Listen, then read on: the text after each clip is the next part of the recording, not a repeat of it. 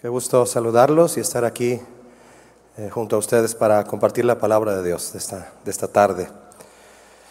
Bueno, pues hace ya unas semanas, varias semanas, ¿verdad? Del año pasado, comenzamos a aprender en una serie titulada Señor, enséñanos a orar. ¿Cuántos han aprendido? Hemos aprendido, ¿verdad? Porque es una, es un área ah, importante en la vida del creyente, del cristiano. Y bueno, hemos sido enriquecidos con enseñanza. Y de hecho, hace algunas semanas algunos de los pastores invitados pues vinieron a enriquecer más esta serie, ¿verdad? El pastor David Guevara, y luego vino el pastor Fleming, ¿se acuerda? Y luego el pastor Raúl Borboa la semana pasada. Hablaron también del tema de la oración, enriqueciéndonos más con la palabra del Señor en esta serie. Y bueno, pues seguimos aprendiendo de la palabra hasta que el Señor nos diga de esta serie, Señor, enséñanos a orar. Para el tema de hoy, que le he titulado Cuando oras, oras con fe, es una pregunta. Quiero invitarle a que leamos Santiago 1.6, por favor. Lea conmigo Santiago 1.6. Voy a leerlo, dice así la palabra del Señor.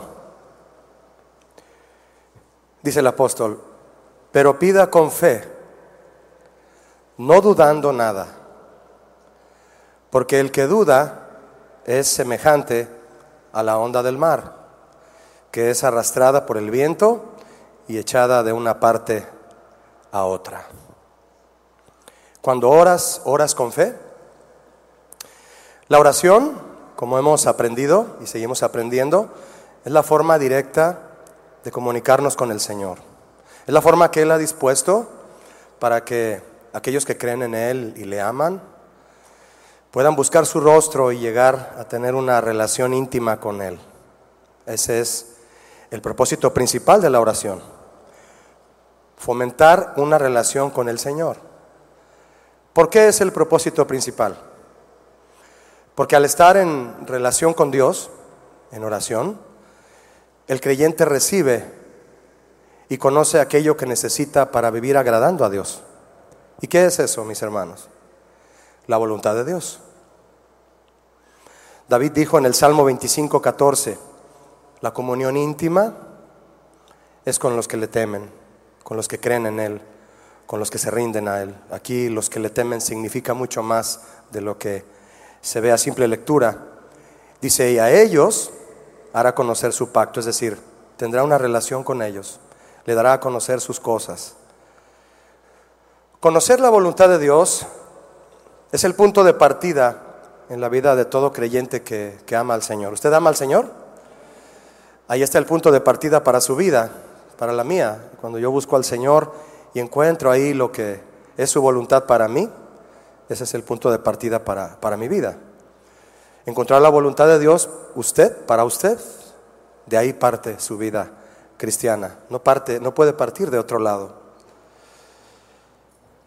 Y si conocer la voluntad de Dios, al conocerla, el creyente se dispone a obedecerla, su vida va a agradar a Dios. Solo así podemos agradarlo, haciendo su voluntad. Nuestra vida le será útil a Dios. ¿Cuántos quieren serle útil al Señor?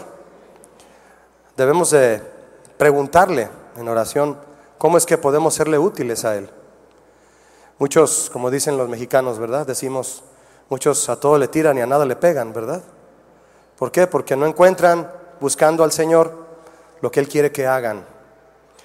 Podemos serle útil a Él si encontramos su voluntad en esa área. Eh, si encontramos su voluntad y le obedecemos su vida, la suya, la mía, nuestra vida será una alabanza ante Él. Y la relación se hará más cercana entre usted y Dios cada vez. Por lo que el deseo de estar en la presencia de Dios y de buscarlo en oración va a crecer día con día en usted. Tiene que crecer. Una relación cercana propicia el conocimiento eh, mutuo entre aquellos que se relacionan, como por ejemplo un esposo y una esposa. Mientras más eh, comunión tienen en comunicación, en salir a platicar, a cenar, a hablar de los asuntos, la relación se hace más íntima, ¿cierto o no? Mucho más. Y mire, así es eh, entre nosotros y el Señor. Pero aunque sabemos que nosotros somos quienes necesitamos conocerlo a Él, porque Él nos conoce perfectamente, ¿cierto o no? en esa relación entre Él y nosotros, los que necesitamos conocerle somos nosotros a Él. Y aunque Él ya nos conoce perfectamente, aún así, Él nos permite abrirle nuestro corazón. Cuando oramos, Él permite que tú le abras tu corazón y le expreses con confianza lo que quieras expresarle en oración. Muchos creen que hay que hacer oraciones eh, elaboradas previamente o que se convierten en oraciones mecánicas, que, delante del Señor terminan siendo oraciones eh, sin ese amor de relación. Y el Señor quiere que en la oración suceda eso, una relación y que nos expresemos con confianza delante de Él. Aunque Él ya nos conoce, podemos decirle todo lo que queramos decirle. Usted puede tener esa confianza.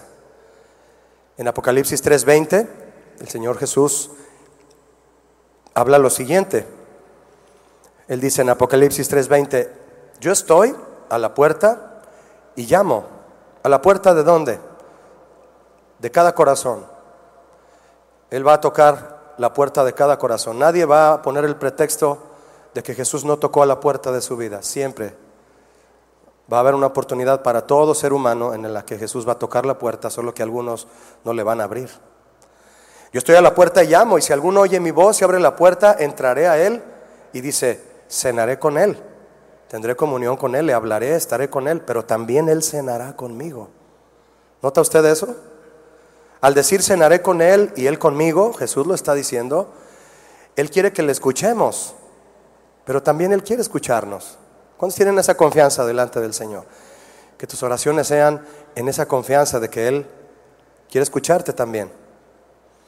Y aunque sabemos que escucharlo a Él ya lo es todo, si Él nos habla claramente, pues ya ni qué decir nosotros, ¿verdad? Aún así, mi hermano, aún así Él es atento para oír todo cuanto tú quieras decirle y pedirle.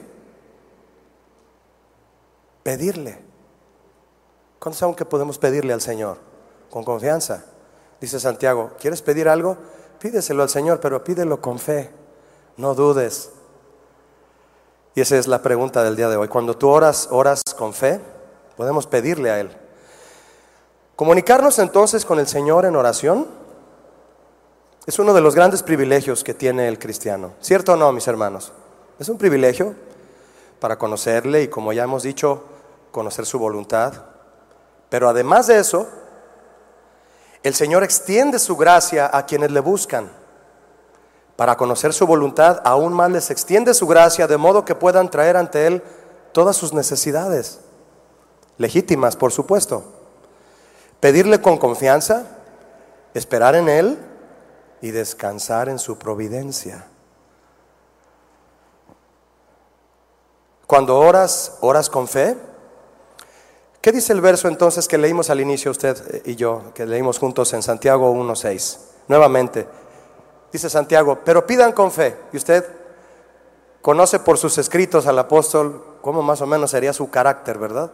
Porque luego usted se va a unos capítulos más adelante y ve el tema de, los problemas de la lengua, cómo es que la lengua, dice Santiago, es un fuego que puede encender un, bosque ah, y provoca muchos problemas, ¿verdad? Todos ofendemos en palabra, etcétera, y exhorta fuertemente en muchos aspectos el, apóstol Santiago. Y ya me lo imagino diciéndole a los cristianos de su tiempo, ¿quieren pedirle algo al Señor? Está bien, pero pídanselo con fe. Así como insistiendo, apretando los puños, ¿verdad? Pídanselo, no duden cuando pidan al Señor, háganlo con fe. Porque el que duda es semejante a la onda del mar que es arrastrada por el viento y echada de una parte a otra. Mire, pedir con fe no dudando nada, no significa solamente creer en la existencia de Dios. No, esto es mucho más allá. Significa creer también en el cuidado fiel y amoroso que Él tiene para con su pueblo. ¿Cuántos saben que Él tiene cuidado de nosotros? El apóstol Pedro lo escribió. Echa toda tu ansiedad. ¿A dónde? A los pies de Cristo, porque Él tiene cuidado de ti. Él se interesa en que estés bien en el sentido espiritual, en que tu corazón ah, sane y sea suplida tu necesidad. Él tiene cuidado de ti. Eso es lo que tenemos que tomar en cuenta, mis hermanos, al decir, al escuchar decir, pide con fe, no dudando nada. No solo se trata de la existencia de Dios y ya, saber que Dios existe y ya. No, sino creer en su cuidado fiel y amoroso para con su pueblo y eso incluye depender de Él y confiar en Él, en que Él responderá a nuestras oraciones. ¿Cuántos creen que Él responderá a nuestras oraciones? En otras palabras, debemos orar con fe. Es la exhortación de la palabra de Dios. Pidan con fe. ¿Cómo podemos saber si estamos o no orando con fe? ¿Cómo? Una manera práctica. Le quiero preguntar algo. ¿Cuántos de ustedes han experimentado el descanso y la paz de Dios al dejar las necesidades delante de Él en oración y esperar en su voluntad? ¿Cuántos? Muchos aquí. Hasta se les ve en la cara que están descansando. Muchos hasta dormidos están. Ah, Están descansando demasiado. Yo le diré por qué usted descansa después de orar. Déjeme decírselo. Para que los que no descansan después de orar sepan por qué usted descansa después de que usted ora. Hebreos 11.1. Mientras lo buscamos, déjeme decirle que por más grande que sea su necesidad, usted descansa después de orar porque usted oró con fe. ¿Y por qué descansa? Porque la fe es la certeza. ¿Cierto o no? ¿Qué dice el verso? La fe es estar seguro de lo que tú pediste y estás esperando. ¿Hay algo que tú le pediste al Señor y estás esperando? Le has pedido esa casa en puerta de hierro, ¿verdad? Gloria a Dios. Yo no sé, ¿y te la va a dar? No, me hace que no se la han pedido, ¿verdad?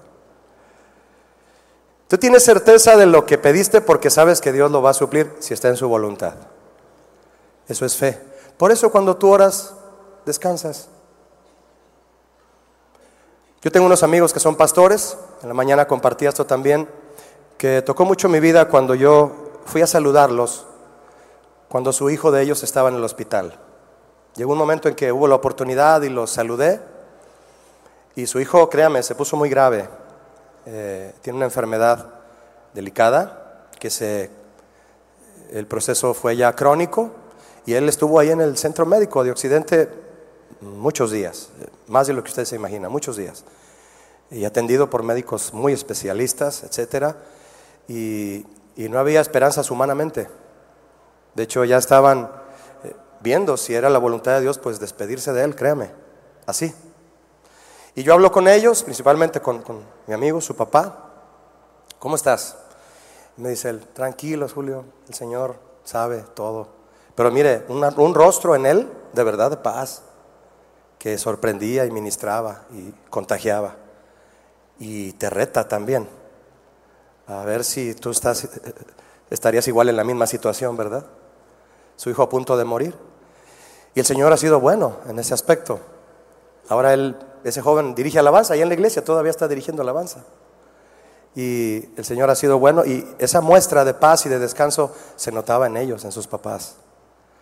Eso es muy especial, mis hermanos. Eh, eh, contagia muchísimo y enseña mucho. Oras con fe y descansas porque la fe es certeza de lo que tú has pedido y lo esperas y vendrá del Señor en su tiempo. Cuando hay certeza en el corazón, el alma no se altera. ¿Verdad que no? Cuando estás seguro en tu corazón, tu alma no se altera. No.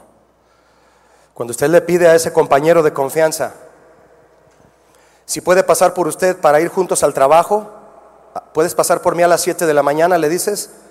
El conocer usted a esa persona y saber que es amable, responsable y puntual, eso le da a usted la certeza de esperarlo y usted descansa de que él va a llegar a las 7 por usted. Y no hay la más mínima preocupación de que usted llegará tarde al trabajo. ¿Verdad que sí? Esa es la certeza que tenemos en el Señor, imagínese. Y por la definición que estamos leyendo en Hebreos 11.1, entendemos también que tener fe es estar convencidos de que el Señor proveerá lo que realmente necesitamos, aunque nuestros ojos no lo vean aún, aunque no vean la provisión. Es decir, la fe es, ¿me ayuda? La convicción, ¿estás convencido de lo que no ves?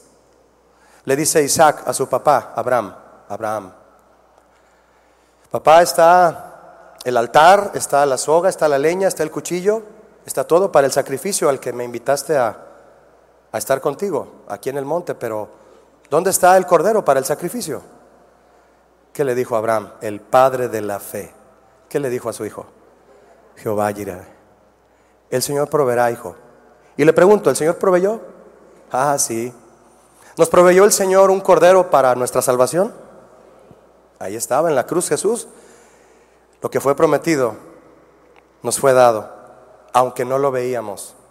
En ese momento Abraham, cuando le contestó a Isaac, el Señor proveerá, hijo. No veía nada. Y de repente, después de lo que usted ya sabe, después de que el Señor detiene la mano de Abraham, se oye un ruido allí en los arbustos. Y era un carnero atorado de los cuernos en las ramas. ¿No es bueno el Señor? Certeza de lo que se espera, convicción, aunque no lo veas. Por eso cuando oras con fe, descansas. Como cuando esperas a ese amigo que sabes que va a pasar por ti y no te va a fallar. Ciertamente la fe es primeramente y ante todo para creer que el Señor Dios es Señor.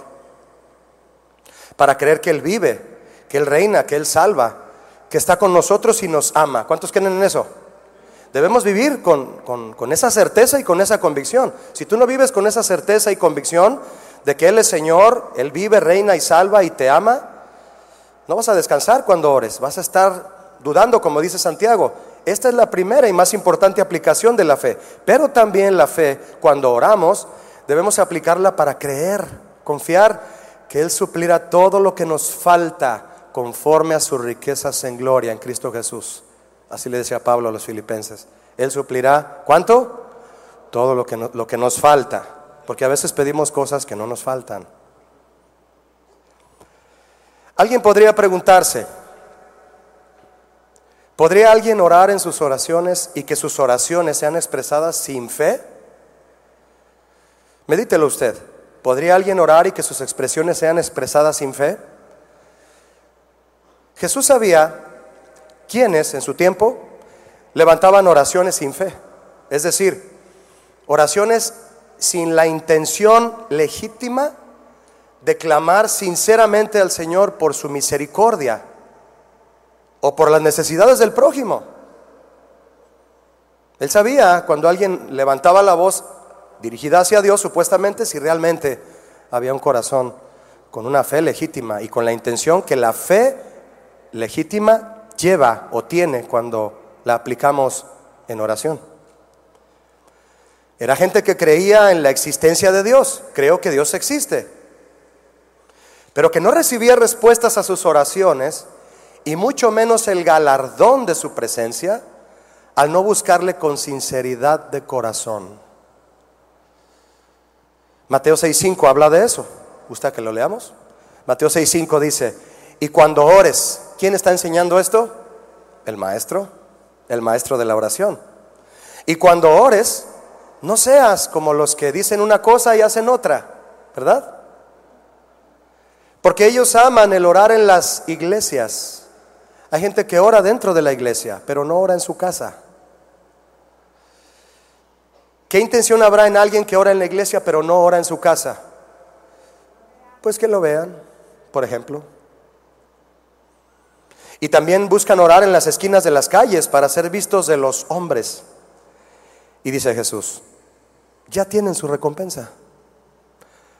En tiempos de Jesús, y aún hasta nuestros días, porque hay gente que aún desafortunadamente todavía, ora dentro de las iglesias, eh, y de hecho Jesús se refería agudamente a muchos líderes religiosos, publicanos, saduceos, fariseos, que tenían este tipo de actividad, orar en público para ganar reputación y reconocimiento.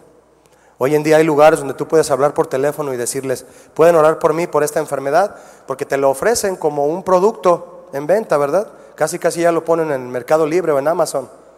Oraciones por sanidad, ¿verdad? Eh, Te dejamos tres oraciones al precio de dos. Y, tiene full, tiene entrega al 24 horas, la sanidad. Tú llamas a un lugar y les dices, ore por mí por sanidad. Y todavía hay. Tienes que enviar una ofrenda por la oración. Y muchos que son sanados porque Dios lo permite para que se engañen más por su terquedad de estar pidiendo de esa manera, pidiéndole al hombre en vez de al Señor, eh, dan su testimonio de que sí, yo hablé y oraron y di mi ofrenda y me sané. Me sané. ¿Se imagina? En tiempos de Jesús y aún en nuestros días hay quienes echan mano de las oraciones públicas para aparentar espiritualidad. Jesús dijo de ellos, de ciertos digo que ya tienen su recompensa. ¿Cuál es la recompensa de aquellos que levantan sus oraciones con intereses personales? Por imagen y por apariencia. ¿Cuál es, mis hermanos? Su recompensa vendrá de los hombres. Y la recompensa de los hombres no es más que una admiración pasajera que envanece a quienes son admirados. Se corrompen, se corrompen. Y solo por pedirle oración a un hombre famoso, porque se cree que sus oraciones son mágicas o que él sí, Dios lo escucha, su corazón se corrompe. Esa es su recompensa. Jesús vio más allá de sus actos de justicia propia y enseñó que la esencia de la oración no radica en lo que se dice ni cómo ni dónde, sino en la comunicación sincera con Dios. Y usted y yo podemos orar en todo momento y sin cesar. Yo le pregunto, ¿es válido orar en público? Sí, claro que sí. Pero orar solo para ser vistos, eso indica que nuestra audiencia no es Dios. No es Dios el que queremos que nos escuche, sino la gente. No hay fe en esa oración, hay, otras intenciones. El verso 7, si me acompaña de ahí de Mateo 6, el verso 7 dice, Jesús sigue enseñando y dice, y orando, no uses vanas repeticiones. No hay fe en eso. Como los que no conocen a Dios. Aquí gentiles no son los que eran muy amables. Se refiere a los que no, no conocían el Evangelio. Es decir, no tenían una ah, relación con Dios. Y si acaso habían escuchado de un Dios en el cielo, levantaban oraciones repetitivas y pensaban que por su palabrería eran oídos, dice el versículo. Eran oídos. Algunas personas piensan que repetir las mismas palabras una y otra vez como un encantamiento, ¿verdad? Hará que Dios les oiga. No está mal acercarnos a Dios con la misma petición. Si tú ya llevas mucho tiempo pidiéndole a Dios una misma cosa que está en su voluntad y que Él, Él te ha dicho espera y sigue, y sigue rogando, no tienes por qué dejar de pedir esa, hacer esa petición. No, no está mal acercarnos a Dios con la misma petición. De hecho, Jesús nos anima a que elevemos oraciones persistentes, que seamos persistentes en la oración, que seamos fieles. Pero Él condena las repeticiones triviales que no se elevan con un corazón sincero. Nunca orarás demasiado si tus oraciones son sinceras. Nunca, nunca será demasiada oración. Oye, ya oraste mucho. Eso es imposible. Al contrario, presentarte delante del Señor en oración y confianza, si tú eh, estás deseoso de estar en su presencia y entregarle todo a Él cada día, cada día que ores más y más, mientras más tiempo ores al Señor, más poco se te va a hacer.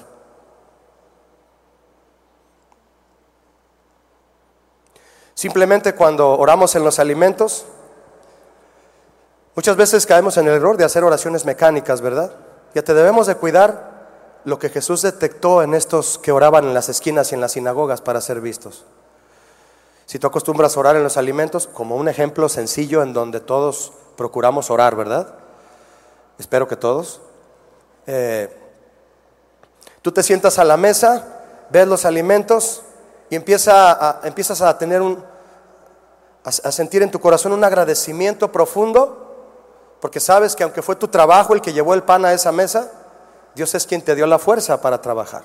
Y Él te suplió todo. Y tienes un empleo, y tienes un trabajo, y tienes un negocio ah, que el Señor ha prosperado. ¿Y cuántos lo bendicen a Él por eso? O lo que tú hagas para ganar dinero. Entonces tú te pones a orar en los alimentos, tomas la mano de tu esposa o de tus hijos o simplemente inclinan su rostro todos y le dices, Señor, esta comida tú la pusiste aquí. Tú nos das el pan de la tierra. Viene de ti. ¿Cómo te agradezco, Señor, tu fidelidad? Y esta comida que me das a mí y a mis hijos y a mi esposa. Muchas gracias, Señor. Y dale de comer a aquel hermano que dijo que ya no tenía trabajo. Y como estás bien conectado en fe con Él, y realmente Él te está oyendo porque es sincera tu oración y llena de fe y de agradecimiento, el Señor te dice, sí, yo voy a bendecir a aquel que se quedó sin trabajo, yo lo cuidaré. Mándale una ofrenda.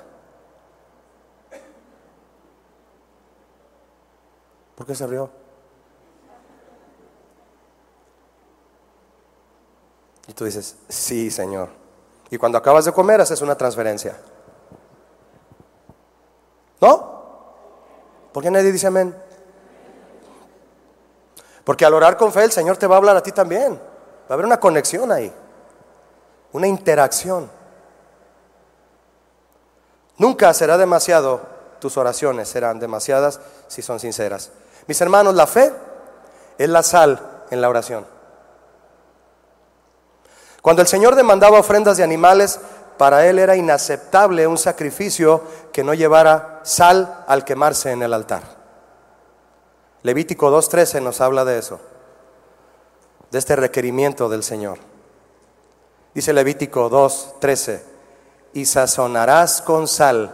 Mire qué eh, indicación tan especial. Vas a sazonar con sal el sacrificio, todo lo que me traigas. Toda ofrenda que presentes. ¿Cuál, ¿Cuál ofrenda? Toda. Y no harás que falte jamás de tu ofrenda la sal del pacto de tu Dios. Lo que tú y yo quedamos, así quedamos. Vas a, cumplir y vas a traerla con sal. Vas a traerla con alegría, con gozo, con, con entrega, con sinceridad, con fe. En toda ofrenda tuya, dice, ofrecerás sal.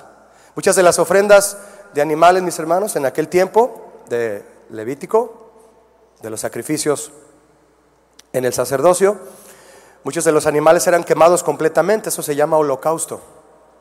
Ninguna parte del animal quedaba sin consumirse, todo se consumía, todo completo, todo, con sal para el Señor, para un olor grato, fragante delante de su presencia. No me lo ofrezcas si no le pones sal.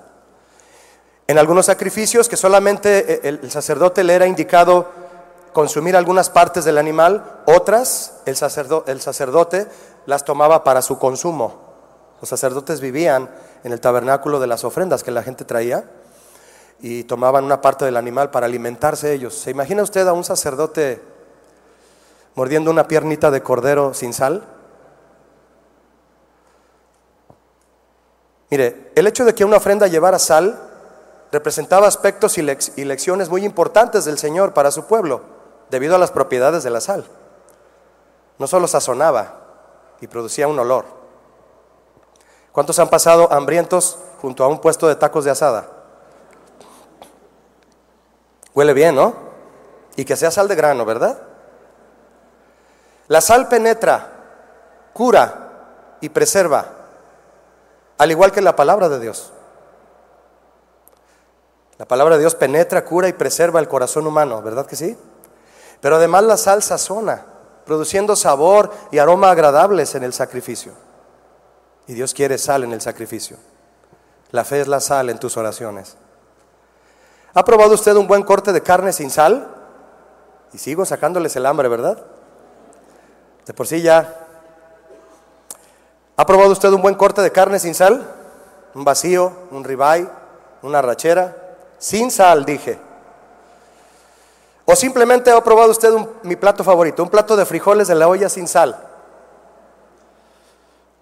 Saben horrible, ¿no? Saben a antibiótico. Así como a usted le saben unos frijoles sin sal, así le saben al Señor las oraciones sin fe, sin sentido, mecánicas.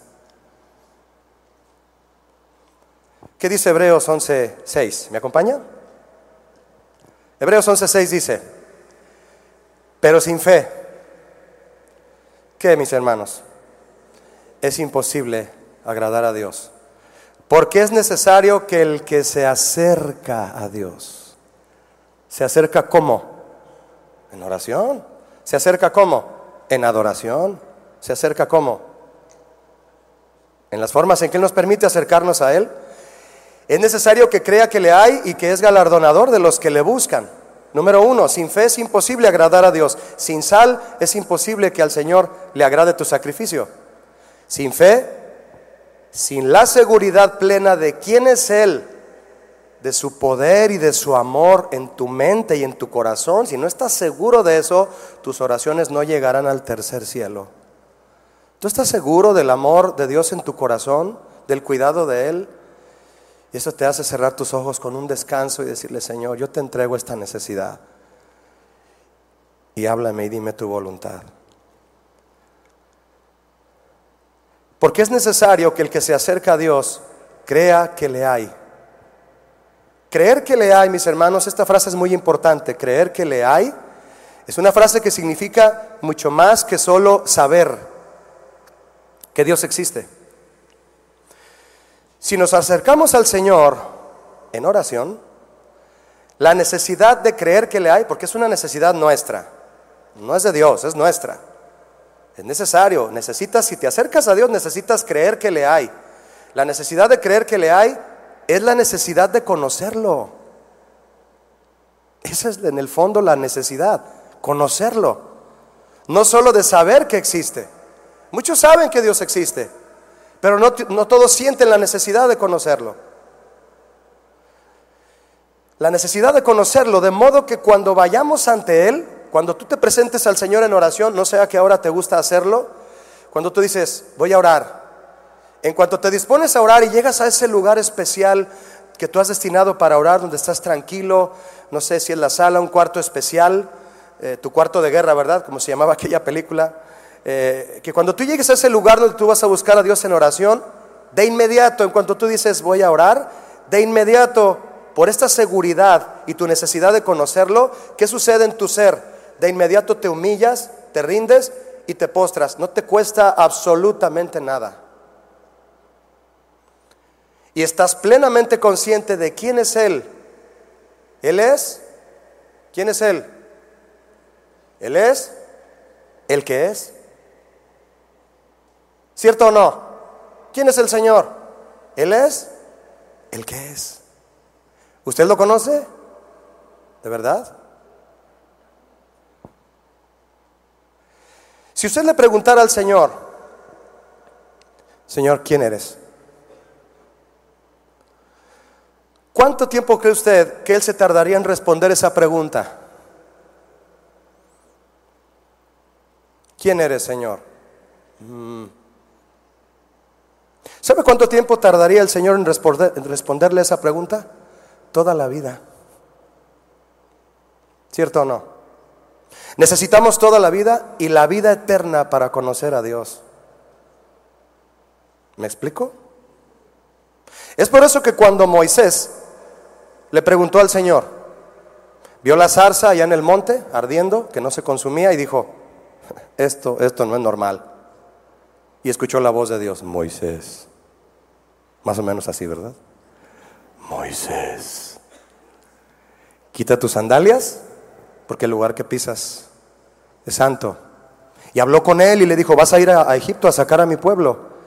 Y, Moisés, pues después de hablar un rato ahí, de presentar sus limitaciones físicas y que el Señor le dijera, vas a ir.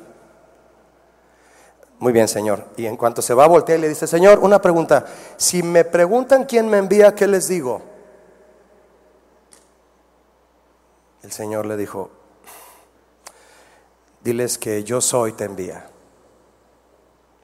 ¿Quién es yo soy? Es un resumen poderoso y portentoso de lo que usted y yo toda la vida nos vamos a tardar en saber.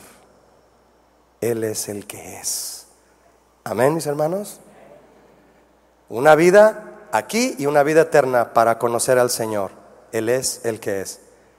Por eso, la primera necesidad de quien busca a Dios es conocerlo, estar con Él y obedecerlo, obviamente. Y esta necesidad no la producen los sentimientos, la produce la fe. Es por eso que cuando la fe es probada, cuando tu fe es probada en alguna prueba difícil, válgame la redundancia, tu fe crece. Y cuando tu fe crece, hace que nuestro deseo de buscar al Señor en oración crezca también, aún por encima de la influencia de nuestros sentimientos por las circunstancias. Amén, mis hermanos. ¿Quieres que tu fe crezca? Déjala que crezca. Vamos a ver ahorita un poquito de eso. Y cuando crezca, también tu deseo debe de crecer, de buscar el rostro de Dios en oración. Mira lo que dice el salmista en el Salmo 55, 17, un versículo cortito, pero muy especial. Salmo 55, 17 dice, tarde y mañana y a mediodía oraré y clamaré y Él oirá mi voz. Velo conmigo otra vez. ¿Puedes decirlo en voz alta? Tarde y mañana y a mediodía oraré y clamaré y Él oirá mi voz. Hermoso, ¿no? Hay una gran diferencia, mis hermanos, entre orar solo con los sentimientos y orar con fe. No es malo involucrar los sentimientos cuando oramos. De hecho, déjeme decirle que los sentimientos nos ayudan a ser expresivos ante el Señor. Hace un momento que adorábamos al Señor, yo estoy seguro que tus sentimientos se involucraron ahí para cerrar tus ojos, apretar las manos o levantarlas y hacer un rostro de amor para él decirle, Señor, tú me renuevas como el águila. Cada canción que tú cantaste ahí, involucrando tus sentimientos, todo tu corazón, ahí estaban tus sentimientos. Se involucran cuando oramos, nos ayudan a ser expresivos con el Señor. No vamos a estar ahí todos quietos, ¿verdad? Buenos días, Señor. no, Vas a estarte moviendo y haciendo movimientos con tu mano creyendo que le hay, diciéndole, Señor, yo sé que estás aquí, me escuchas y te quiero escuchar. Ahí están tus sentimientos. Pero si no hay fe cuando oramos, y una fe probada sobre todo, entonces procuraremos orar solo para sentirnos bien. Muchos oran solo para sentirse bien. Esa oración de los alimentos, muchos la hacen para cumplir con un rito diario. Y muchos después de orar por los alimentos ya no oran en todo el día. Procuramos orar solo para sentirnos bien y ¿qué pasará? Que nuestra búsqueda de Dios en oración no será ni consciente ni constante. Ni consciente ni constante. Cuando Jesús oraba en el Getsemaní, oró muchas veces en el Getsemaní, pero en esta ocasión que usted y yo sabemos que fue muy especial cuando empezó a sudar gotas, sudando, sudaba como grandes gotas de sangre, dice Lucas, por lo que estaba a punto de pasar, ¿verdad? Yo le pregunto, ¿por qué razón cree usted que él oraba? ¿Para evitar la copa, la cruz y sentirse bien? Ay, el Padre ya me habló y me dijo que no tengo que ir a la cruz. ¿Para eso oraba? No, en el fondo no. Oraba con una disposición a sufrir y convencido del plan de Dios de que él tenía que morir en la cruz. Por eso oraba. Y era tan intenso su, eh, su, dolor que sudaba agua con sangre. Toda la entrega que puede tener estaba ahí en Jesús, nadie como Él, para entregarse. Y para salir dispuesto y fortalecido después de haber orado, decir, estoy listo, venga el arresto y los clavos y los flagelos y la corona. ¿Se imagina?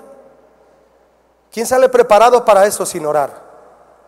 Él oró para estar listo y puso toda su confianza en el plan del Padre y el, y el plan del Padre se logró. ¿Cuántos son salvos aquí por Jesús? Así es, mis hermanos, buscar al Señor por sentimientos solamente para sentirnos bien te hará pensar que orar es solo una obligación. Pero buscar al Señor con fe, creyendo que le hay, con el deseo de conocerle, estar con Él y obedecerlo, te hará saber que orar es una necesidad. Amén. Sí, sabemos que la palabra de Dios nos insta a orar como un mandamiento. Sí. Mi corazón dice de ti, le dice David al Señor en el Salmo 27, mi corazón dice de ti, busca mi rostro. Y dice, dice David, tu rostro buscaré. Es decir, el Señor le decía, busca mi rostro y el, tu rostro buscaré. Hay un mandamiento que entra en lo profundo de nuestro corazón y en el que el Señor nos dice, busca mi rostro. Sí, es una obligación, pero ¿cómo lo ve tu corazón? ¿Solo como eso o como una necesidad tuya? Santiago 1.6 me acompaña. 1.6, una vez más. Santiago, enérgico, ¿verdad?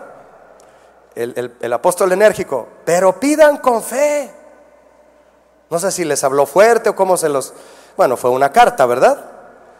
Pero yo creo que más de alguna vez lo dijo de viva voz y hablando, pidan con fe, no dudando nada, porque el que duda es semejante a la onda del mar, que es arrastrada por el viento y echada de una parte a otra. Y mire lo que dice el 7. No piense pues, quien tal haga, ¿qué? Orar sin fe. ¿Qué va a pasar? No recibirá cosa alguna del Señor. Ninguna cosa. Cuando un creyente permite que las circunstancias adversas controlen y manipulen sus sentimientos, sus sentimientos van a producir duda, lo cual es antagonista a la fe, totalmente contrario.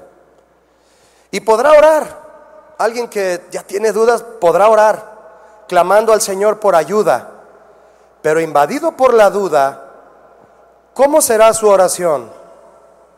¿Se puede pedir a Dios algo dudando? Es posible.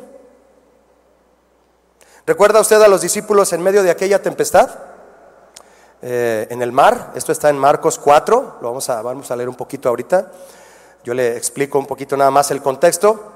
La tempestad sobre ellos los hizo dudar de lo que Jesús ya les había dicho y qué fue lo que les había dicho antes de zarpar, antes de entrar al mar. Él estaba con ellos en la barca en Marcos 4:35 les había dicho, pasemos al otro lado. ¿Quién lo dijo? ¿Y si él lo dijo, iban a pasar al otro lado? O ya en la tempestad Jesús se levanta y meneándose ahí, ¿saben qué? No, regresense. Me equivoqué. No vi bien los cielos y no sabía que iba a haber tormenta. Regrésense. No, no, no, a que no, a que no se arriesgamos. No. Él dijo, pasemos al otro lado. Y él sabía que vendría una tempestad. Él lo sabe todo. Y una vez que lo dijo tranquilamente, se durmió. Marcos 4:37. Pero se levantó una gran tempestad de viento y echaba las olas en la barca, se estaba anegando la barca, de tal manera que ya se anegaba. 38. Y él estaba en la popa, durmiendo sobre un cabezal y le despertaron. ¿Cómo cree usted que le despertaron? Así como, Maestro, Jesús, Yeshua, en hebreo, Yeshua. Sí, ¿verdad? No, llegaron y lo movieron, yo creo, entre todos, levántate, Señor. Y le dijeron, Maestro, ¿no tienes cuidado de nosotros? Nos vamos a morir. ¿Ha reclamado, perdón, ¿ha orado usted así alguna vez? No levante la mano nomás, ciérreme un ojo. Señor, ¿qué no ves que estoy sufriendo? ¿Sí o no? ¿Qué no ves lo mal que me está yendo? ¿Qué no ves que no vendí nada hoy? Te dicen el 9 no he vendido nada.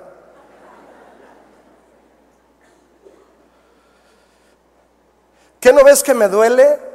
Señor, ¿te importa?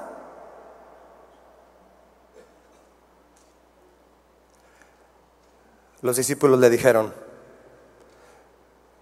porque fue una solicitud, ¿no? ¿Sí o no fue una, una petición a Jesús? Señor, maestro, ¿no tienes cuidado que nos estamos muriendo? Mire, lejos de ser una petición, ¿no le parece más bien un reclamo? La duda nos hace reclamar con temor, pero la fe nos impulsa a pedir con confianza. Tal vez si alguno de los discípulos viendo dormir a Jesús hubiera tenido un despertar en ese momento de su fe, y ahí en todo el, meneo de la barca y el agua, agarrarse ahí de una par y ver a Jesús dormido y verlo así y, y decir, pues yo también me duermo. No, ninguno. Yo creo que Jesús hasta roncando a gusto. ¿Se imagina? Pero no, porque la duda nos hace reclamar con temor, contrario a que la fe nos impulsa a pedir con confianza. Al decir perecemos, en plural, las circunstancias los hicieron dudar y asegurar que si la tempestad no se detenía, hasta el mismo Jesús iba a morir. Nos vamos a morir, Señor, y tú estás en la barca. Imagínense. Dejamos que las circunstancias dominen nuestros sentimientos y estos nos hacen dudar y la duda nos hace cuestionar al Señor en aspectos serios y delicados, como lo son su señorío y su soberanía. Cuestionamos su señorío y su soberanía, poniendo en tela de duda su cuidado hacia nosotros. No, no me estás cuidando, Señor. No, no, no. No, no me estás escuchando. Marcos 4:39.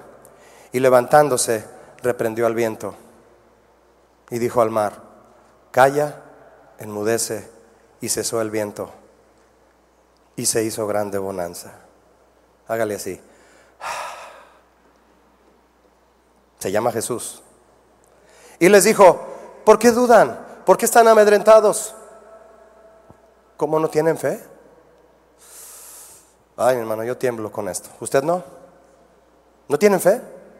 Le pregunto, ¿respondió el Señor Jesús su petición, aunque ésta iba impregnada de duda por el control que permitieron de sus sentimientos en las circunstancias? ¿Respondió Jesús o no? ¿Tuvo misericordia de ellos o no? ¿Los salvó? Ah, claro que sí. Claro que sí. Todos echaron mano de la duda y del temor y los salvó. Si todos hubieran echado mano de la fe y de la confianza, también los hubiera salvado. De todos modos que vamos a, que vamos a escoger nosotros. Y les dio una lección, una gran lección. ¿Por qué dudan? ¿No tienen fe? Mire, los discípulos, a ellos, la duda los hizo olvidarse del poder y del cuidado de Jesús sobre sus vidas. Eso hace la duda. Olvidarnos, nos hace olvidarnos del poder y del cuidado de Dios. Dice el Salmo 103, bendice alma mía al Señor. El rey David, viéndose al espejo, me imagino, y diciéndose a él mismo, alma mía, bendice al Señor y no te olvides. Que no se te olvide ninguno de sus beneficios. Él es, Él es quien hace esto y Él es quien hace todo por ti. Ellos se olvidaron del poder y del cuidado de Dios y eso los impulsó a exigirle a Jesús egoístamente que los salvara. ¿Recuerda uno de los ladrones en la cruz? El primero que habló. Si eres el que dices que eres, si eres el Cristo, bájate, sálvate y sálvanos a nosotros. Él quería salvarse él solo, aunque no salvara al otro. Él, él hablaba por él, egoístamente. Le pregunto, ¿Jesús lo salvó? No. ¿No lo salvó? ¿Ya no era el momento de que Jesús hiciera eso ahí? Y además su oración no iba con sinceridad, no era legítima. Su clamor, su petición era, tentadora, era irónica, era con sarcasmo, era burlona. Jesús, no sé si volteó a verlo, pero el otro, el otro tuvo fe. ¿Sabe por qué tuvo fe? Porque reconoció su condición y reconoció quién era el maestro. Yo sé quién es Él. Él no tiene por qué estar aquí. Es inocente. Yo sí tengo que estar aquí, me merezco el doble que Él. Nada más, Señor, te pido que te acuerdes de mí cuando vengas en tu reino. ¿Qué le dijo Jesús? Con sus ojos ya cansaditos de tanta hemorragia. Hoy vas a estar conmigo en el paraíso. Una petición con fe. ¿Cuántos quieren recibir la respuesta de su petición? que cabalgues con Él en el paraíso. Imagínate. Andar a caballo con Jesús, ¿te imaginas? Va a estar padrísimo, ¿no? ¿Sí tienen pensado ir o no? ¿Sí? En Santiago 1.8, el apóstol expresa la consecuencia de dudar, mis hermanos. Dice Santiago 1.8, el hombre de doble ánimo, ¿quién es el hombre de doble ánimo? El que, es, el que se permite llevar su vida, que su vida sea llevada como la ola del mar de un lado a otro. Es que, ayúdeme, inconstante en todo lo que hace. Sus caminos es todo lo que hace. Un día piensa que su familia va a estar bien, que la voluntad de Dios va a operar ahí, ora por su matrimonio, se decide a estar bien como varón casado, a, funcionar, a trabajar en la voluntad de Dios. E, e, e, ese joven se decide a eh, entregarse al Señor, otro día no, y ahí está como la ola del mar, va y viene, va y viene, y duda. La consecuencia de dudar es la inconstancia. No te afirmas, no eres uno, no eres uno todos los días. No te aferras, te sueltas y luego te agarras, te sueltas y luego te... No, inconstancia. La duda, mis hermanos, nos aleja de la personalidad de Jesús, de su calor y de su cuidado y de su soberanía. Pero la fe nos impulsa a conocerlo más y a ser mejores como cristianos y como hijos de Dios. ¿Cuántos quieren ser mejores? Nadie quiere ser inconstante. Todos luchamos para ser constantes. Y al ser constantes llegamos a ser mejores cristianos. Tenemos que crecer. La fe tiene que crecer. ¿Cuántos saben que hay tamaños de fe? Ah, sí. Recuerda aquella mujer que se acercó con Jesús y le dijo, Jesús, ten misericordia de mi hija. Y él le dijo, no puedo porque, y él sabía, mire, iba con tirabuzón, el comentario de Jesús. Jesús no, Jesús atiende a todo mundo. Pero le dijo, no puedo porque yo solo traigo el pan para los hijos y tú no eres hija. No puedo darle el pan de los hijos a los perros. Ay, la mujer no se fue ofendida, al contrario. Le dijo, pues ¿sabes qué, Señor? Los perrillos comen de las migajas que caen de la mesa de los hijos. Hijo. Jesús volteó y le dijo, mujer, grande es tu fe. Grande es tu fe. ¿Hay tamaños de fe? Ah, sí, dice Jesús. Si tuvieras granito de mostaza, le dirías a este problema, a esta montaña. Hay tamaños, hay niveles. Ah, sí. ¿Cuántos quieren que su fe crezca? Mire lo que dice, por favor, acompáñame a 2 de Pedro 1.5. Pedro exhorta a los cristianos a crecer ¿Cómo? ¿Cómo creces como cristiano? Alimenta tu fe. ¿Ya crees en Jesús? ¿Ya sabes que Él existe? ¿Ya crees que le hay? Como dice Hebreos. ¿Estás consciente de, su soberanía y de su señorío en tu vida? ¿Sabes que Él es el que es? ¿Y lo quieres conocer? Alimenta esa fe para que crezca. Dice Pedro, ustedes también, poniendo toda diligencia, por esto mismo, añadan a su fe, ¿qué? Virtud lo voy a parafrasear, mire. Si ya tienen fe, añádanle virtud. ¿Qué es virtud a su fe? Añádanle bondad, valor y excelencia moral. Excelencia moral. La moralidad, mi hermano. La santidad de vida, la, separación del pecado hace que nuestra fe se haga más fuerte. El pecado la debilita. Procuren madurar en su vida diaria y su fe va a crecer. Añádanle madurez a la fe. Y, luego dice Pedro, y a la virtud añádanle, ¿me ayuda en voz alta? Conocimiento. La fe te va a impulsar a conocer más a Dios. Te va a decir, entra al instituto bíblico, los que saben que es la voluntad de Dios. Escucha estas predicaciones, esta serie del pastor, de las casas de oración. Escucha estas enseñanzas, llénate de la palabra, haz anotaciones. Eh, crece, crece, crece, que tu fe crezca que tu fe crezca. Cuando la fe es probada, mis hermanos, y enseñada y añadida en madurez y en conocimiento por las pruebas y por la búsqueda del conocimiento de Dios, la fe crece y la prueba de ello es que ésta demandará de nosotros más entrega y más conocimiento que nos protegerá de dudar del cuidado de Dios. Te dejará de estar siendo como una ola llevada por el viento. La fe te va a establecer te va a parar en la roca y de ahí no te vas a mover. ¿Cuántos quieren eso? Yo lo quiero también. Cuando el Señor libró a su pueblo de Egipto, camino a la tierra prometida, los pasó por el desierto. Usted lo sabe, ¿verdad? Y estando ahí en el desierto, Israel, los que salieron de Egipto, aún después de haber visto el poder de Dios liberarlos, las diez plagas, el mar abrirse, la columna de fuego, la nube en el día, aún después de haber visto todo eso, no creían que Dios podía hacer por ellos algo en medio del desierto, suplirles, alimentarlos. Y a muchos les costaba creer realmente que los llevaría a una tierra que, fluiría leche y miel. Les costaba creer, al contrario, le decían a, a Moisés, ¿a dónde nos llevas? ¿Y por qué nos traes aquí?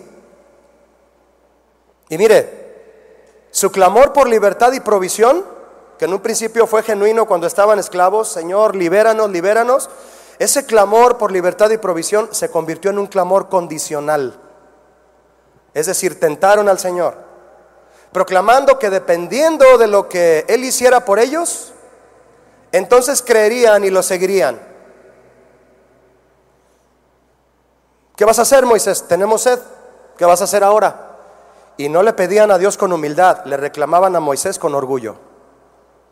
Y Moisés como podía, imagínese eh, el estar lidiando con gente así. Tienen que creer, tienen que tener fe, manténgase firme. Y Moisés ahí y bajaba las tablas y les daba los mandamientos y les hablaba y... No, no, no, regrésanos a Egipto. Allá hay puerros, pepinos, ajos y cebollas. Mmm, qué rico.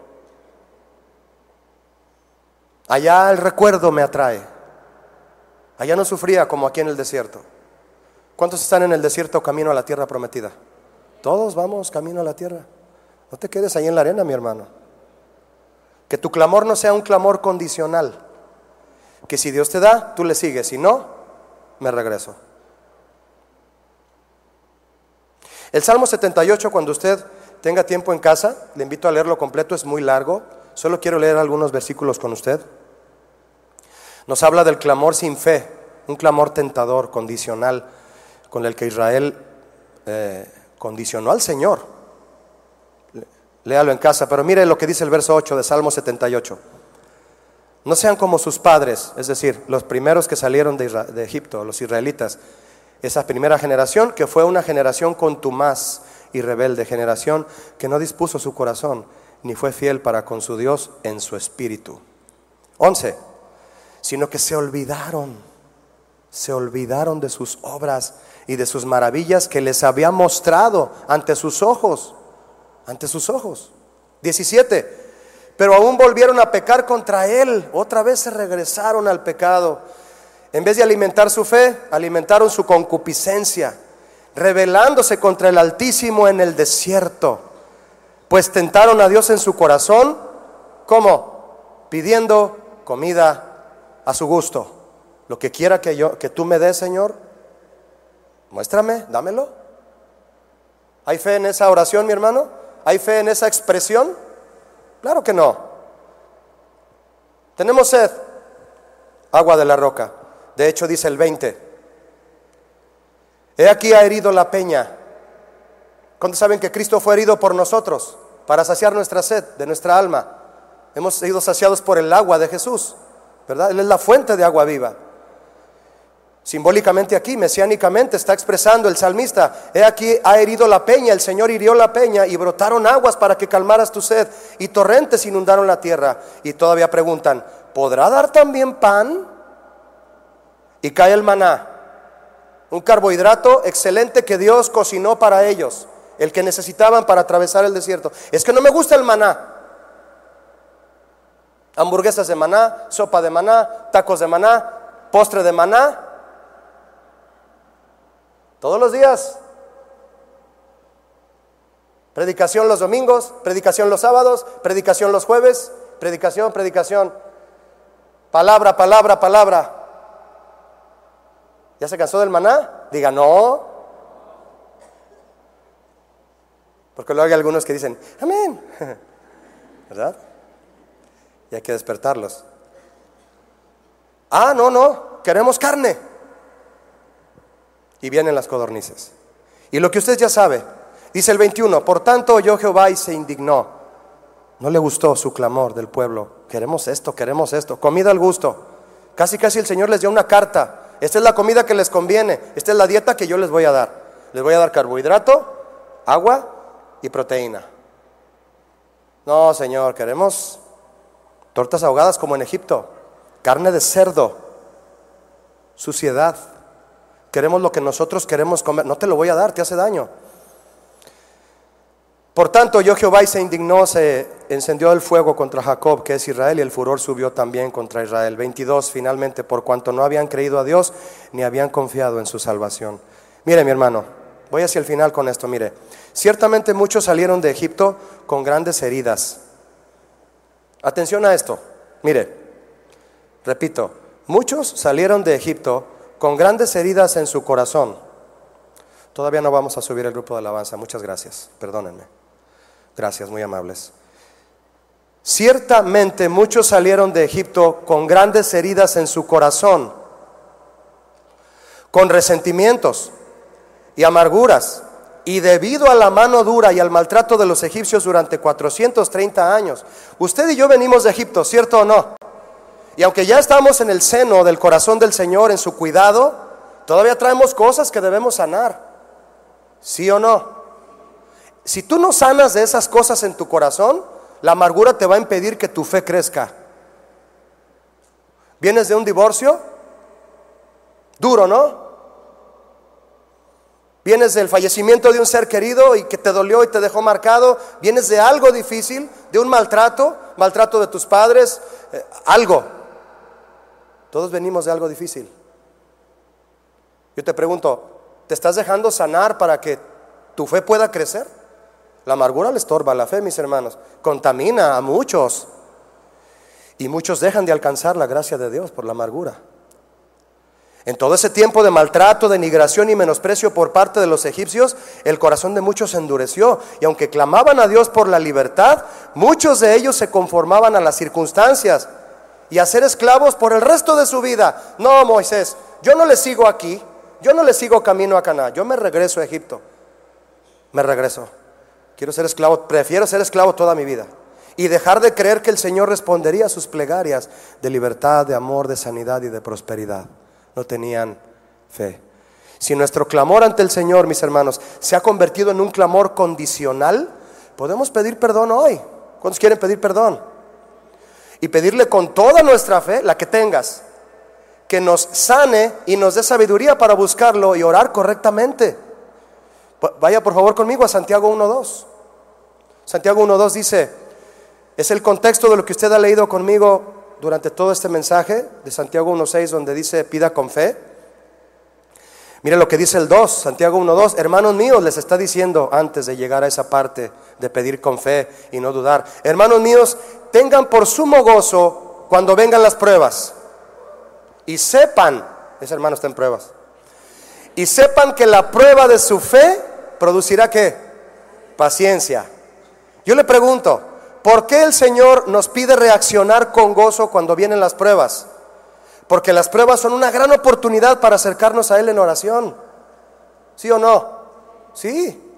Porque las pruebas perfeccionan y afirman nuestra fe, haciéndonos más dependientes de Dios y pacientes para ver día con día realizarse y ver un día realizada la obra de Dios en nosotros. ¿Y qué es lo que Dios quiere hacer en nosotros, mi hermano? Ve al verso 4, por favor, de Santiago 1 dice Santiago, y que tenga la paciencia su obra completa. Es decir, espera en Dios porque Él quiere obrar contigo una obra grande. ¿Qué quiere hacer en ti? Que seas hacerte perfecto y cabal y que ninguna cosa te falte. ¿Qué te faltó de niño? ¿Qué te faltó de joven? ¿Qué te robaron? ¿Qué te pasó? ¿Qué sufriste? ¿Qué te lastimó? ¿Qué te hirió? ¿Qué te falta? El Señor te lo puede dar para que seas perfecto y cabal. El Señor quiere perfeccionarnos, completarnos. Eso significa de todo lo que nos falta, de todo lo que nos fue robado o que no logramos alcanzar cuando no estábamos con Él. Porque Él nos quiere completos, maduros y cabales. La palabra cabal significa completo sanamente o completo en sanidad significa entero y pleno.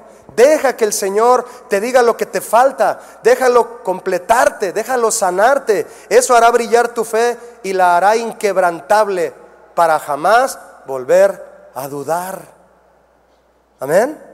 Y lea el verso 5 si es tan amable. Y si alguno de ustedes tiene falta de sabiduría, que es lo que más necesitamos, ¿qué vamos a hacer, mi hermano? Pídala a Dios, el cual da a todos todo nos puede dar sabiduría abundantemente y sin reproche y nos será dada. ¿Cuántos quieren sabiduría? Y después de esto es cuando les dice, pero pidan con fe. Enseguida es cuando les dice, ¿van a pedir sabiduría? Pero pidan con fe, les dice Santiago, no duden. Entonces vino la exhortación central del tema, pide con fe, no dudando nada. Pablo les decía a los filipenses, ¿tienen necesidades? No estén afanados ni ansiosos por lo que necesitan. Tengan confianza, les dice, y háganles saber todo lo que necesitan. ¿Por qué? Es 4.6 de Filipenses. ¿Por qué le van a hacer saber a Dios lo que necesitan? ¿Porque Él no lo sabe? No, es porque Él quiere oírlos en oración y ruego. Quiere que le busquen con un corazón convencido de que Él proveerá en su tiempo perfecto y siempre agradeciéndole por todo y por todas las cosas. Amén, mis hermanos. Y la parte final de Hebreos 11.6 para cerrar aquí. Fíjese lo que dice. Hebreos 11.6, el autor, no sabemos quién es, pero algún día lo vamos a saludar, ¿verdad? Si nos acercamos a Él es necesario creer que le hay. Y finalmente, el, Hebreos 11:6, y que es galardonador de los que le buscan. Una vez que reconocemos nuestra necesidad de conocerle, mis hermanos, y de estar con Él, impulsados por la fe, le buscamos y oramos fielmente, deseando su presencia ante todo, pero confiando también en que Él responderá a nuestras peticiones. ¿Cuántos lo creen aquí? Porque Él galardona a los que le buscan. Él premia, Él recompensa, aunque no lo merezcan. ¿Cuántos saben que no lo merecemos? Pero Él te va a galardonar si tú le buscas, si tú le buscas en oración lleno de una oración llena de fe. Así como aquellos eran recompensados por sus oraciones con intereses personales, bueno, pues también los que buscan al Señor con sinceridad y fe serán galardonados por Él. Amén, mis hermanos. Jesús dijo en Mateo 21, 22, y todo lo que pidiereis en oración, creyendo, lo recibiréis. Todo lo que está en su voluntad. Amén. La declaración de Jesús no es un cheque en blanco.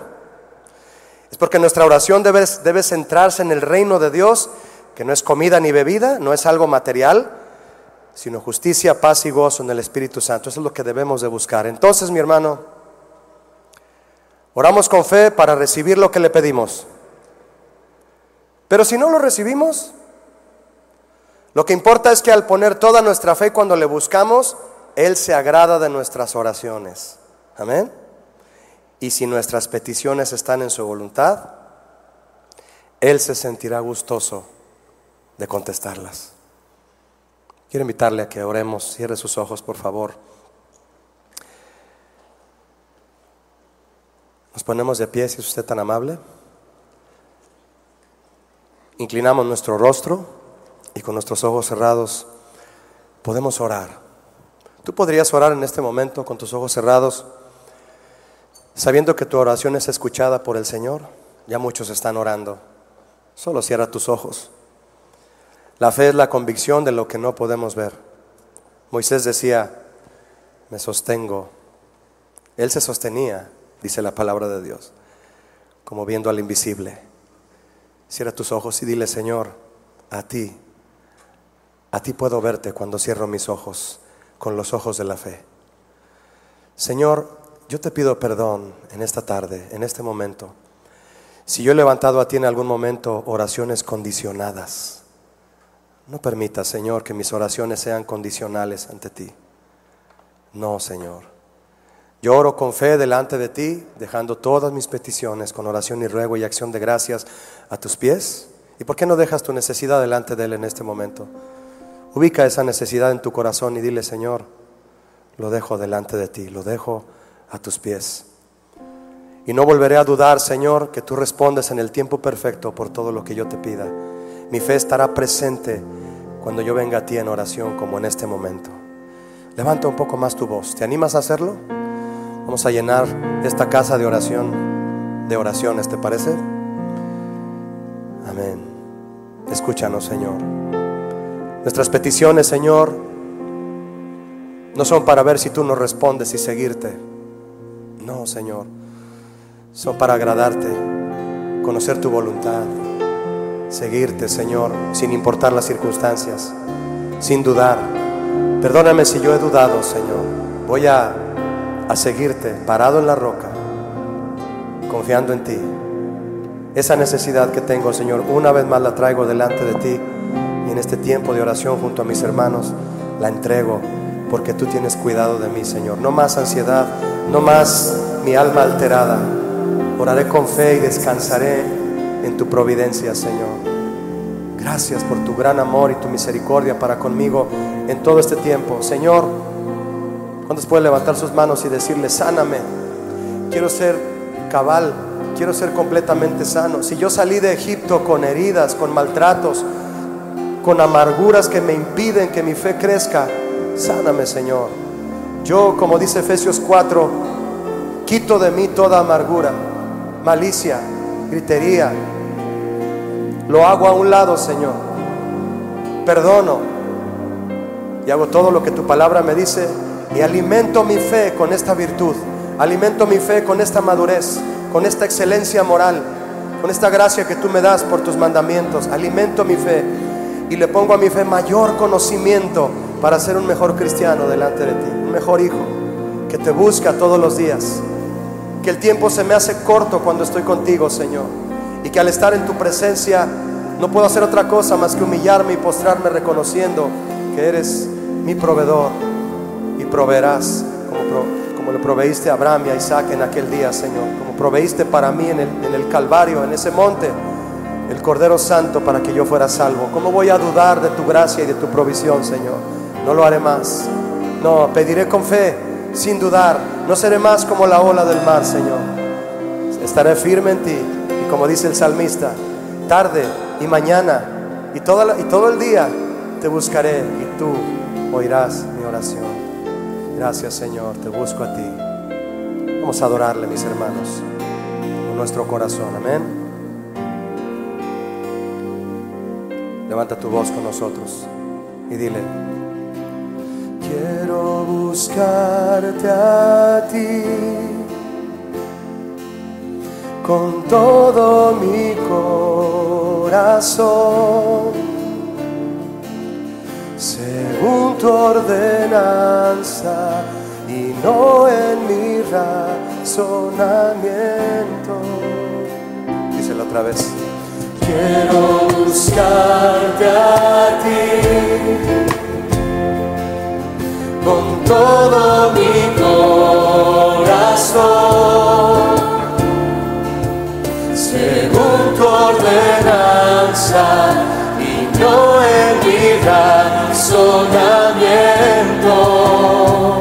Ahora dile a él,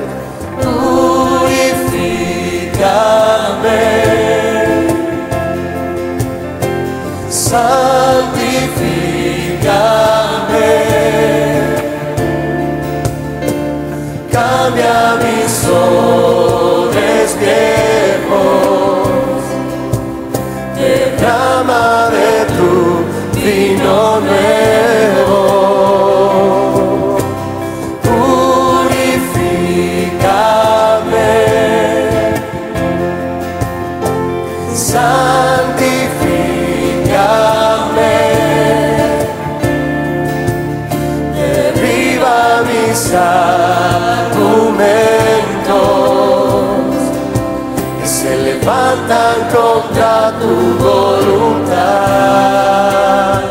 Díselo otra vez. Quiero buscarte a ti con todo mi corazón. ¿Cómo lo vas a buscar? Según tu ordenanza no en mi razonamiento. Purifícame,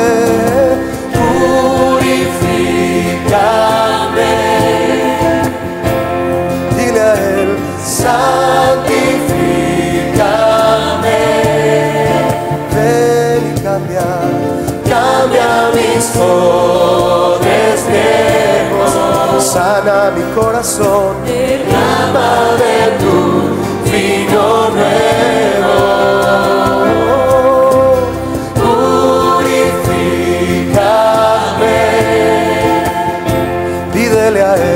santifícame, derriba mis argumentos que se levantan contra tu voluntad. Oh.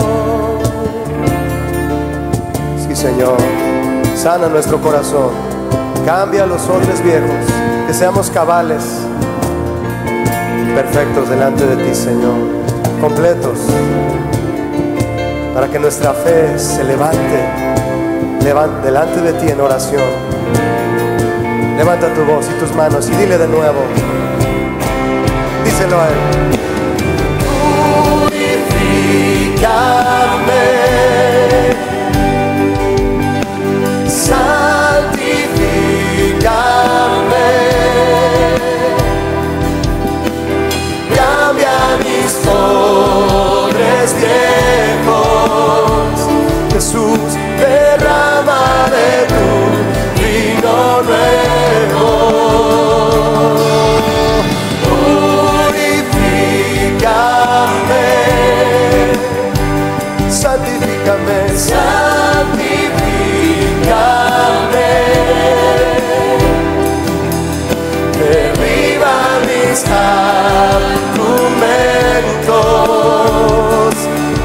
Se levantan contra tu voluntad. Derriba, derriba mis argumentos que se levantan contra tu voluntad. Una vez más, pídeselo a Él, derriba mis argumentos que se levantan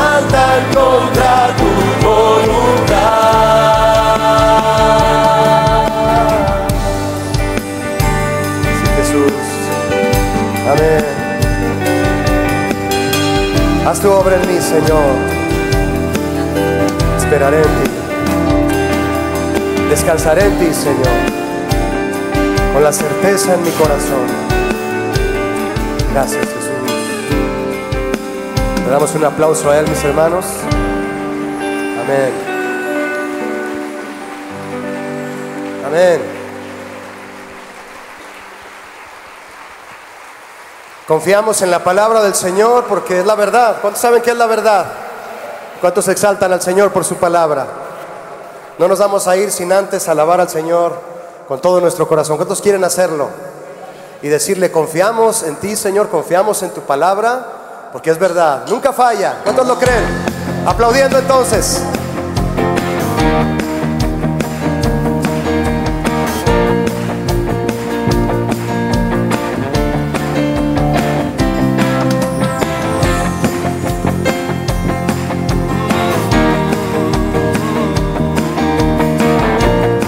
¿Listos para cantarlo? Levanta tu voz. Dile. Toda la escritura es inspirada por Dios, útil para enseñar, para redarguir. Toda la escritura es inspirada por Dios, para corregir, para instruir en justicia. Dilo con nosotros. Toda la escritura es inspirada por Dios, útil para enseñar, para redarguir. Toda la escritura es inspirada por Dios, para corregir, para instruir en justicia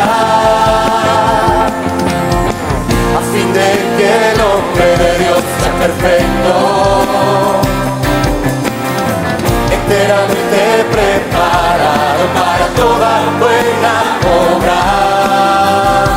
Dilo fuerte. Confío en tu palabra que es verdad, que nunca falla, no, no, ni se equivoca. Confío en tu palabra que es poder para salvarme. ¿Por qué? Por la fe puesta en Cristo Jesús. Aplaudiendo todos. Amén.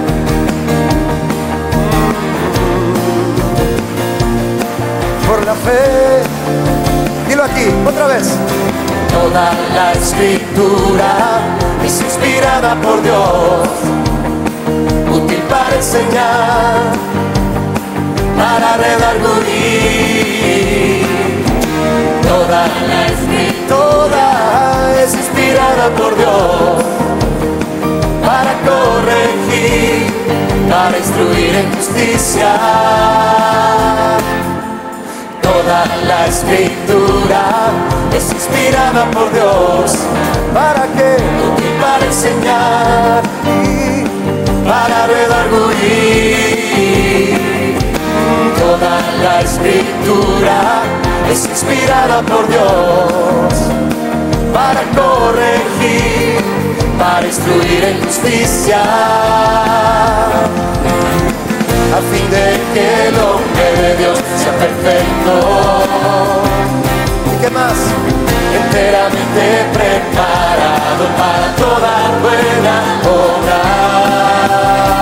Que se oiga tu voz, dile, confío en tu palabra que es verdad, que nunca falla, no, nunca falla, y se equivoca. Confío en tu palabra que es poder para salvarme. Por la fe puesta en Cristo. Vamos con las voces. Confío en tu es verdad que nunca falla, nunca falla, ni se equivoca. Confío en tu palabra que es poder para salvarme. Vamos, dilo. Por la fe puesta en Cristo. Confío, confío en es verdad, que nunca falla, ni se equivoca. Confío en tu palabra que es poder para salvarme. Por la fe, por la fe puesta en Cristo Jesús. En Cristo Jesús. Por la fe, mis hermanos, por la fe puesta en Cristo Jesús.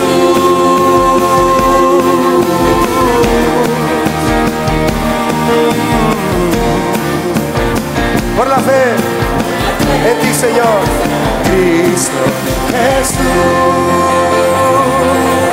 Amén. Que Dios les bendiga, mis hermanos. Ah, vamos a seguir cantando. ¿Quieren seguir cantando? Otra canción para el Señor. Vamos a cantar porque su palabra nos dice que cantemos con alegría. Porque Él es el Rey. Él es el Señor. Amén. Todos aplaudiendo.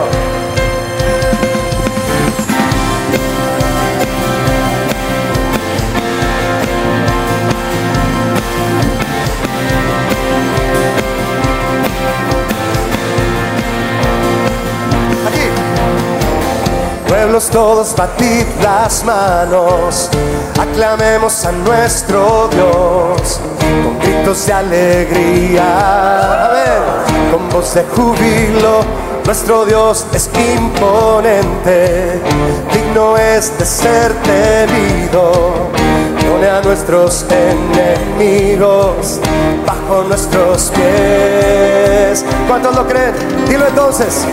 Pueblos todos batid las manos, llamemos a nuestro Dios con gritos de alegría, con voz de júbilo. Nuestro Dios es imponente, digno es de ser temido. Pone a nuestros enemigos bajo nuestros pies. Vamos, cantemos alabanzas a Dios, cantemos alabanzas al Rey. Él reina sobre las naciones, sentado en su trono está. Cantemos, eres exaltado, cantemos con inteligencia, cantemos, nuestro Dios es el rey de toda la tierra.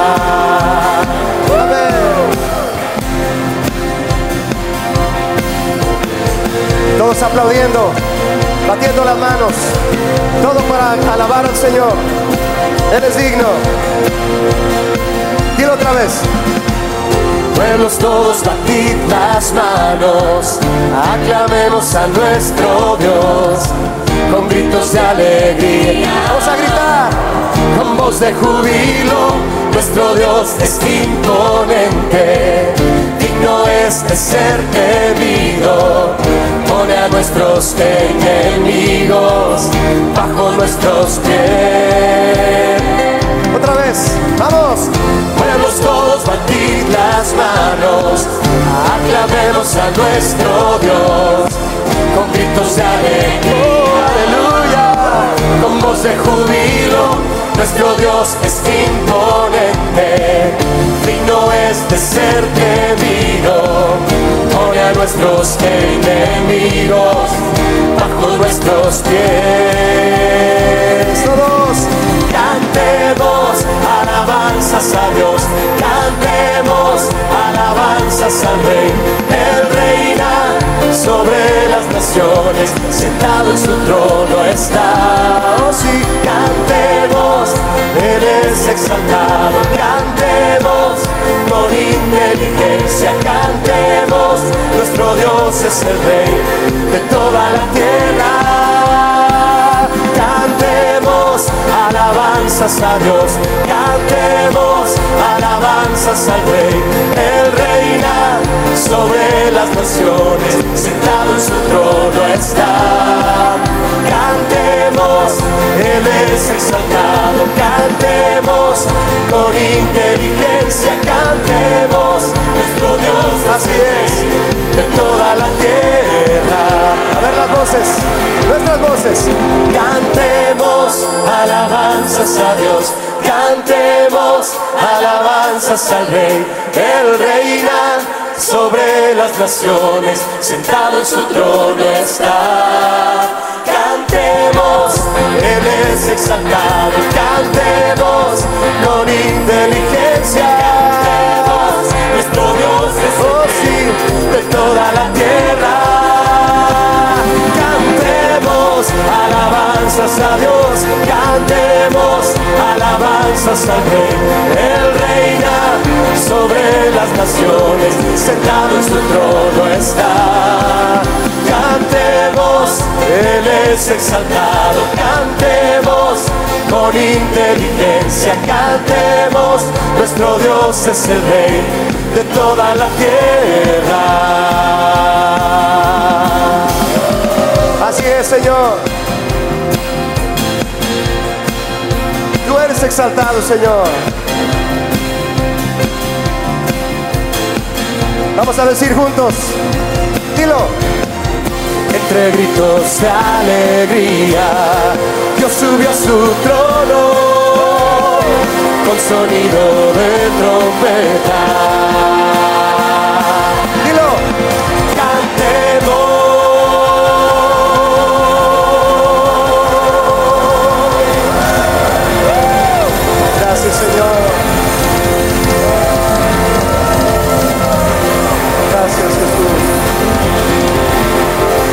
Cantemos y aplaudamos a Él.